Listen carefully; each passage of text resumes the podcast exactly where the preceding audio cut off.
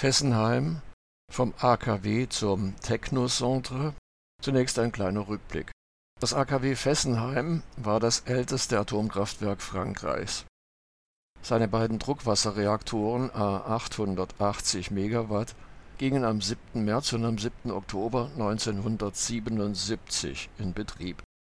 Ursprünglich wurde dieser auf Blaupausen von Westinghouse und General Electric zurückgehende Reaktortyp von den planenden Ingenieuren für eine Betriebszeit von 25 Jahren ausgelegt. Diese beiden Reaktoren hätten also spätestens im Jahr 2002 stillgelegt werden müssen. Um das Jahr 2007 wurde die Betriebsgenehmigung des AKW Fessenheim von 30 auf 40 Jahre, also bis 2017 verlängert.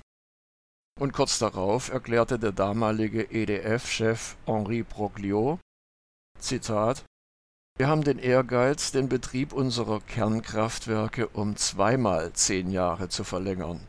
Ende des Zitats. Im französischen Präsidentschaftswahlkampf 2011-2012 versprach François Hollande, Kandidat der sogenannten Sozialistischen Partei PS, das AKW Fessenheim bis spätestens zum Ende seiner Amtszeit im Jahr 2016 stillzulegen. Auch damals war eine Mehrheit der französischen Bevölkerung für den Atomausstieg und für die Abschaffung der Atomwaffen. Es war allerdings für Kenner der französischen Politik schon 2011 leicht vorherzusagen, dass Hollande sein Wahlversprechen niemals einlösen würde. Im Jahr 2012 wurde Francis Roll-Tanguy als Beauftragter der französischen Regierung für die Stilllegung des AKW Fessenheim eingesetzt. Doch schon Anfang 2013 verkündete Roll-Tanguy, die Vorbereitung der Stilllegung des AKW Fessenheim dürfe eine im Frühjahr 2017 neu gewählte Regierung nicht daran hindern, die Betriebsgenehmigung des AKW Fessenheim weiter zu verlängern. Im Jahr 2014 wurde bekannt, dass bis dahin noch überhaupt nichts für die nötigen gesetzlichen Grundlagen einer Stilllegung getan worden war. Im Laufe der Jahre wurden nacheinander insgesamt zehn verschiedene Ankündigungen veröffentlicht, wann das AKW Fessenheim stillgelegt werde. Der baden-württembergische Ministerpräsident Winfried Kretschmann hatte im Oktober 2016 nach einer Visite in Paris getönt, Zitat, Jedenfalls ist klar, dieses Atomkraftwerk wird stillgelegt. Ende des Zitats. Im Februar 2019, das war die zehnte Ankündigung, hieß es dann, im März und August 2020 werden die Reaktoren stillgelegt. Tatsächlich wurde Reaktor 1 des AKW Fessenheim am 20. Februar und Reaktor 2 am 30. Juni 2020 stillgelegt. Unzählige Kinder im Umkreis des Atomkraftwerks, weit überwiegend in der meist vorherrschenden Windrichtung nach Nord-Nordost, starben in den vergangenen 42 Jahren an durch Radioaktivität ausgelöster Leukämie. Unzählige Frauen bekamen Brustkrebs und viele, jung und alt, starben vorzeitig an weiteren durch Radioaktivität ausgelösten Krankheiten. Mit der Stilllegung des AKW Fessenheim sank zwar das Risiko eines Supergau doch während der Zeit des Abrisses muss weiter mit einer schleichenden radioaktiven Kontamination im Umkreis von Fessenheim gerechnet werden. Viele Menschen hier im Dreieckland erwarten, dass schon in wenigen Jahren die viel zitierte grüne Wiese besichtigt werden könne. Klar ist aber, dass es nach offizieller Abrissplanung noch mindestens 25 Jahre also bis 2045 dauern wird, bis das Gelände frei von radioaktivem Material sein kann. Und wenn wir den Zeitverzug im Fall des Abrisses des französischen AKW Chose A zugrunde legen, muss er mit 30 bis 35 Jahren gerechnet werden, statt mit 25. Das wäre dann also bis ins Jahr 2055. Wie gefährlich ist der Abriss? Zunächst einmal ist darauf hinzuweisen, dass die Gefahr eines Supergau mit der Stilllegung des AKW keineswegs sofort gebannt ist. Die abgebrannten Brennelemente produzieren weiterhin eine große Abwärme, die permanent gekühlt werden muss. Fällt diese Kühlung aus, kommt es, wie im AKW Fukushima, zur Kernschmelze und zur massiven Freisetzung von Radioaktivität. Die Brennelemente im AKW Fessenheim wurden zunächst aus den beiden Reaktordruckbehältern entfernt und in Nasslager eingesetzt. Dort müssen sie mindestens ein Jahr lang weiter abkühlen. Diese Nasslager befinden sich beim AKW Fessenheim neben dem Reaktorgebäude. Sie sind wegen extrem dünner Außenwände und Leichtbauweise noch stärker bei einem möglichen Erdbeben oder bei einem Terrorangriff gefährdet als das Reaktorgebäude. Wird die Außenhülle eines solchen Nasslagers des AKW Fessenheim beispielsweise durch den Beschuss mit einer Panzerfaust aufgerissen, fließt das Wasser ab und es greift auch kein Notkühlsystem mehr. Brennelemente, die nicht mehr vom Kühlwasser umflossen werden, erhitzen sich bis auf rund 800 Grad Celsius, sie entzünden sich bei dieser Temperatur selbst und Radioaktivität in der Größenordnung eines Vielfachen der Hiroshima-Bombe gelangt in die Umwelt. Nach den jetzt vorliegenden skizzenhaften Abrissplänen ist damit zu rechnen, dass EDF lediglich einen Billigabriss plant. So soll beispielsweise der Beton der Kellergebäude und der Fundamente nicht entfernt werden und die unterirdischen Hohlräume sollen mit Abrissschutt verfüllt werden. So besteht die Gefahr, dass Radioaktivität aus diesem Schutt ins Grundwasser gelangt der Grundwasserspiegel ist auf dem Gelände des AKW Fessenheim teilweise nur zwei Meter unter der Oberfläche. Hinzu kommt, dass das mit Tritium radioaktiv kontaminierte Erdreich im Untergrund des AKW nicht ausgebaggert werden soll. Wenn das Tritium dort verbleibt, besteht ebenfalls die Gefahr, dass es nach und nach ins Grundwasser ausgewaschen wird. Was hat es mit den Plänen für ein Technocentre auf sich? Am 4. Oktober 2018 hatte der französische Energiekonzern und AKW-Betreiber EDF erstmals in der französischen Tageszeitung Le Monde der Öffentlichkeit Pläne präsentiert, ein sogenanntes Technocentre zu errichten. Hinter der euphemistischen Bezeichnung Technocentre verbirgt sich eine industrielle Anlage zum Einschmelzen radioaktiv kontaminierter Metalle aus dem Abriss von Atomkraftwerken. Bis heute ist offen diese Metallschmelze am Standort des AKW Tricastin oder am Standort des 2020 stillgelegten AKW Fessenheim gebaut werden soll. Einige Lokalpolitikerinnen und Politiker im Elsass werben dafür, dieses Technocentre nach Fessenheim zu holen. So könne der Verlust von Arbeitsplätzen infolge der Stilllegung des AKW kompensiert werden Umweltschützerinnen und Umweltschützer verweisen darauf, dass mit dieser Schmelzanlage selbst nach offiziellen Angaben allenfalls 200 Arbeitsplätze geschaffen würden. Und mit dieser Anlage wäre eine fortdauernde radioaktive Belastung der Region verbunden. Stattdessen können mit dem Ausbau der erneuerbaren Energien Zehntausende neue Arbeitsplätze im Elsass geschaffen werden in Frankreich war bislang das Einschmelzen radioaktiv kontaminierter Metalle nicht erlaubt. Am 26. März 2021 veröffentlichte das französische Strahlenforschungsinstitut CRI-IRAD eine Petition, die sich gegen die geplante Freigabe radioaktiv kontaminierter Metalle wendet. CRI-IRAD erachtet es für, so wörtlich, unverantwortlich, eine absichtliche und irreversible Freisetzung radioaktiver Stoffe zu erlauben Gute Gründe sprechen dafür, radioaktiv kontaminierte Metalle nicht aus der öffentlichen Kontrolle zu entlassen. Wenn radioaktiv kontaminierte Metalle, die einen gewissen Grenzwert unterschreiten, die sogenannte Freigabeschwelle, aus der öffentlichen Kontrolle entlassen werden, finden sie schließlich ihren Weg bis in die Herstellung von Alltagsgegenständen. Fehler bei diesen Messungen oder sogenannten Freimessungen können aber nicht ausgeschlossen werden das Risiko des viel zitierten radioaktiven Kochtopfes kann dann nicht mehr als abstrakt abgetan werden. Hinzu kommt das Risiko, dass beim Einschmelzen radioaktiv kontaminierter Metalle Radioaktivität in die Umwelt gelangt. Es sei an den gravierenden Unfall vom Juni 1998 im südspanischen Stahlwerk Acerinox in Algeciras erinnert in der Folge wurde eine radioaktive Cäsiumwolke über weite Teile Südeuropas, Frankreichs, Deutschlands und der Schweiz detektiert. Das Schweizer Bundesamt für Gesundheit registrierte Werte bis zu 150 Mikrobecquerel pro Kubikmeter. Dies war der bis dahin höchste Wert seit der Reaktorkatastrophe von Tschernobyl. Im Stahlwerk Acerinox war radioaktiver Stahl unbekannter Herkunft, so wörtlich, eingeschmolzen worden.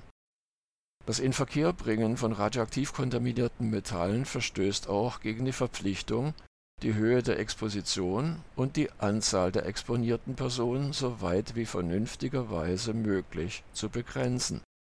Es steht also in völligem Widerspruch zu den Bemühungen, die Belastung der Menschen durch Radioaktivität zu reduzieren. Schauen wir einmal nach Deutschland. Die derzeitige Situation, wie mit radioaktiv kontaminierten Metallen aus dem Abriss deutscher Atomkraftwerke verfahren wird, ist völlig unübersichtlich Daher besteht ein hohes Risiko, dass radioaktiv kontaminierte Metalle in Verkehr gebracht werden. Zugleich besteht grundsätzlich ein Konsens in der deutschen Politik, dass radioaktiv belasteter Müll nicht ins Ausland gelangen soll, sondern dass Deutschland mit dem hierzulande entstandenen Atommüll verantwortungsvoll umzugehen hat Zurzeit lagert ein großer Teil der mit dem Abriss von Atomkraftwerken in Deutschland angefallenen Dampferzeuger und Reaktordruckbehälter zum Zwecke des Abklingens in einer Halle des ZLN (Zwischenlager Nord) bei Lubmin. Die vier Dampferzeuger des im Jahr 2003 stillgelegten AKW Stade wurden hingegen am 21. September 2007 per Schiff nach Nyköping in Schweden zur Vattenfall-Tochter Studsvik AB zum Einschmelzen transportiert. Im Falle des 2005 stillgelegten AKW Obrigheim gelangte der mit 7 Gigabecquerel belastete Deckel des Reaktordruckbehälters nach Auskunft der baden-württembergischen Landesregierung vom 30. Dezember 2020 im Jahr 2014 zum Einschmelzen in die USA zur Firma Energy Solutions in Oak Ridge am 18. Mai 2021 wurde bekannt, dass der Atomkonzern Preußen Elektra (vormals E.ON) einen Vertrag abgeschlossen hat, um über 6.000 Tonnen radioaktiv kontaminiertes Metall aus dem Abriss deutscher Atomkraftwerke an die Firma Cyclife AB in Schweden zu liefern. Dieses soll dort eingeschmolzen werden die Firma Studsvik AB in Nyköping gehörte bis 2016 dem schwedischen Stromkonzern und AKW-Betreiber Vattenfall. Nachdem sie an EDF verkauft war, benannte sie der französische Konzern um, sie heißt nun nicht mehr Studsvik AB, sondern Cyclife AB. Dieser Name soll offenbar die Assoziation von Recycling wecken. Nun wird Metall aus dem Abriss deutscher Atomkraftwerke an Cyclife geliefert und es kann nach einem Umweg über Schweden dann doch im Technocentre im Elsass landen. In Deutschland wird das sogenannte Freimessen von radioaktiv belastetem Material aus dem Abriss von Atomkraftwerken auf das sogenannte 10-Mikrosievert-Konzept gestützt. In Stellungnahmen des BUND und der Ärzteorganisation IPPNW wird allerdings aufgezeigt, dass dieses 10-Mikrosievert-Konzept wissenschaftlich nicht haltbar ist und zu nicht unerheblichen Teilen auf falschen Annahmen beruht. Damit fällt zugleich die vermeintliche wissenschaftliche Grundlage des seit vielen Jahren praktizierten Freimessens radioaktiver Abfälle in sich zusammen. Aus diesen beiden Stellungnahmen geht eindeutig hervor, dass bereits die Radioaktivität der Hintergrundstrahlung zu epidemiologisch nachweisbaren Gesundheitsschäden führt das als Rechtfertigung des sogenannten 10-Mikrosievert-Konzepts vorgebrachte Argument, eine Strahlenbelastung, die sich nur im Dosisbereich der natürlichen Strahlenbelastung bewege, könne außer Acht gelassen werden, ist aus wissenschaftlicher Sicht daher obsolet. Jede radioaktive Strahlung kann zu einer Krebserkrankung führen. Eine Schwelle, unterhalb derer Strahlung ungefährlich wäre, existiert nicht dieses Linear No-Threshold-Modell (LNT) ist Stand der Wissenschaft und durch umfangreiche klinische Arbeiten bestätigt. Bei der Anwendung des 10-Mikrosievert-Konzepts kann nicht ausgeschlossen werden, dass in dem freigemessenen Material wie etwa Beton oder Metall noch Radioaktivität enthalten ist Es ist Stand der Wissenschaft, dass radioaktives Metall aus dem Abriss von Atomkraftwerken auch nach der Behandlung durch Einschmelzen, dem Abtrennen radioaktiver Schlacke und dem anschließenden Freimessen beispielsweise den Alphastrahler Plutonium enthalten kann. Plutonium kann so durch die seit Jahren in Deutschland gängige Praxis ins Metallrecycling eingeschleppt werden und schließlich auch in Gebrauchsgegenständen des Alltags wie etwa Kochtöpfen enthalten sein. Am 8. Februar ging nun auch der BUND Hessen an die Öffentlichkeit und erklärte das hessische Konzept für die Handhabung von sogenannten freigemessenem Atommüll für gescheitert. Zitat wir erwarten heftigen Widerstand der Betreiber von Müllentsorgungsanlagen gegen die beabsichtigte Verteilung von Atommüll auf Mülldeponien und Müllverbrennungsanlagen, sagte Dr. Werner Neumann, Atomexperte im hessischen Landesvorstand des BUND. Am 13. Februar hatte die hessische Umweltministerin Priska Hinz öffentlich eingestehen müssen, dass von 200 angefragten Deponiebetreibern keiner bereit war, den sogenannten freigemessenen Atommüll anzunehmen. Eine Abfrage des BUND-Landesverbandes Hessen hat zudem ergeben, dass auch die Betreiber der hessischen Müllverbrennungsanlagen keinen radioaktiven Abfall abnehmen wollen, auch wenn dieser aufgrund der Freimessung als radiologisch unbedenklich gekennzeichnet ist. Neumann erklärte am 8. Februar, Zitat, Stand der Wissenschaft ist, dass auch kleinste Strahlendosen schwere Erkrankungen hervorbringen können. Wir haben doch nicht für den bald erreichten Ausstieg aus der Atomstromerzeugung gekämpft, damit danach der Atommüll unter der Bevölkerung und in der Umwelt verteilt wird. Ende des Zitats. Seit vielen Jahren hat die Anti-Atom-Bewegung im Dreieckland für ein Projekt Neu-Fessenheim geworben. Ein solcher alternativer Gewerbepark böte Firmen der erneuerbaren Energien, Herstellern von Solarthermieanlagen, Installateuren von Photovoltaikanlagen, von Windkraftanlagen und Projektierern von Kleinwasserkraftanlagen Raum zur Entwicklung. Diese Pläne wurden besonders von der bekannten Atomkraftgegnerin und Künstlerin Birgit Berg vorangetrieben die leider im Februar 2005 im Alter von nur 59 Jahren verstorben ist. Diese Pläne wurden in den vergangenen Jahren von institutioneller Seite aufgegriffen. Das Projekt soll nun EcoRena heißen. Im Februar 2019 hat der Regionalverband Südlicher Oberrhein zusammen mit französischen Institutionen das Ziel vereinbart, Schaffung von Arbeitsplätzen und neue Wertschöpfung Verbesserung der Verkehrsanbindung und der Mobilität, Musterregion für die Energiewende, Investitionen für industrielle Innovation, Forschung und Entwicklung. Im Amtsblatt vom 15. Februar wurde die Veröffentlichung mehrerer Dekrete bekannt gegeben. Dekrete, die nun in Frankreich eine Verwertung von radioaktiven Metallabfällen mit, so wörtlich, sehr geringer Radioaktivität TFA Très Faible Activité ermöglichen. Die Tür für eine Schmelzanlage, das sogenannte Technocentre, von radioaktiv kontaminiertem Metall und zu dessen anschließendem Einspeisen ins Metallrecycling ist nun geöffnet. Es dürfte klar sein, dass mit dem Bau eines Technocentre am Standort Fessenheim die Chance, die sich bei einer deutsch-französischen Kooperation zum Ausbau der erneuerbaren Energien bietet, leichtfertig aufs Spiel gesetzt wird.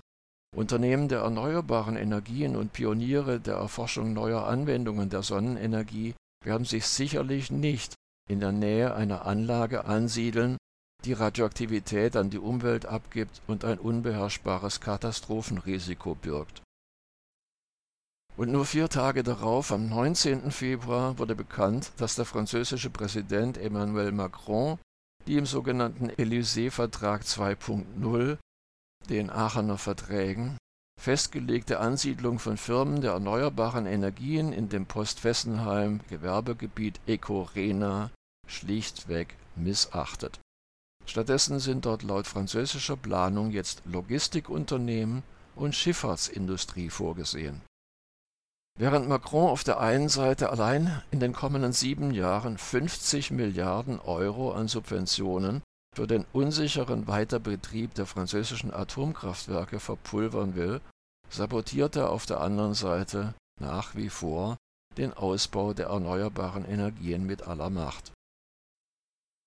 Über 50 Organisationen im Dreieckland haben im Jahr 2020 die Fessenheimer Erklärung unterzeichnet Sie sprechen sich damit gegen die Pläne der EDF für den Bau des sogenannten Technocentre zur Aufarbeitung und zum Einschmelzen radioaktiv kontaminierter Großkomponenten aus Atomkraftwerken aus ganz Mitteleuropa aus.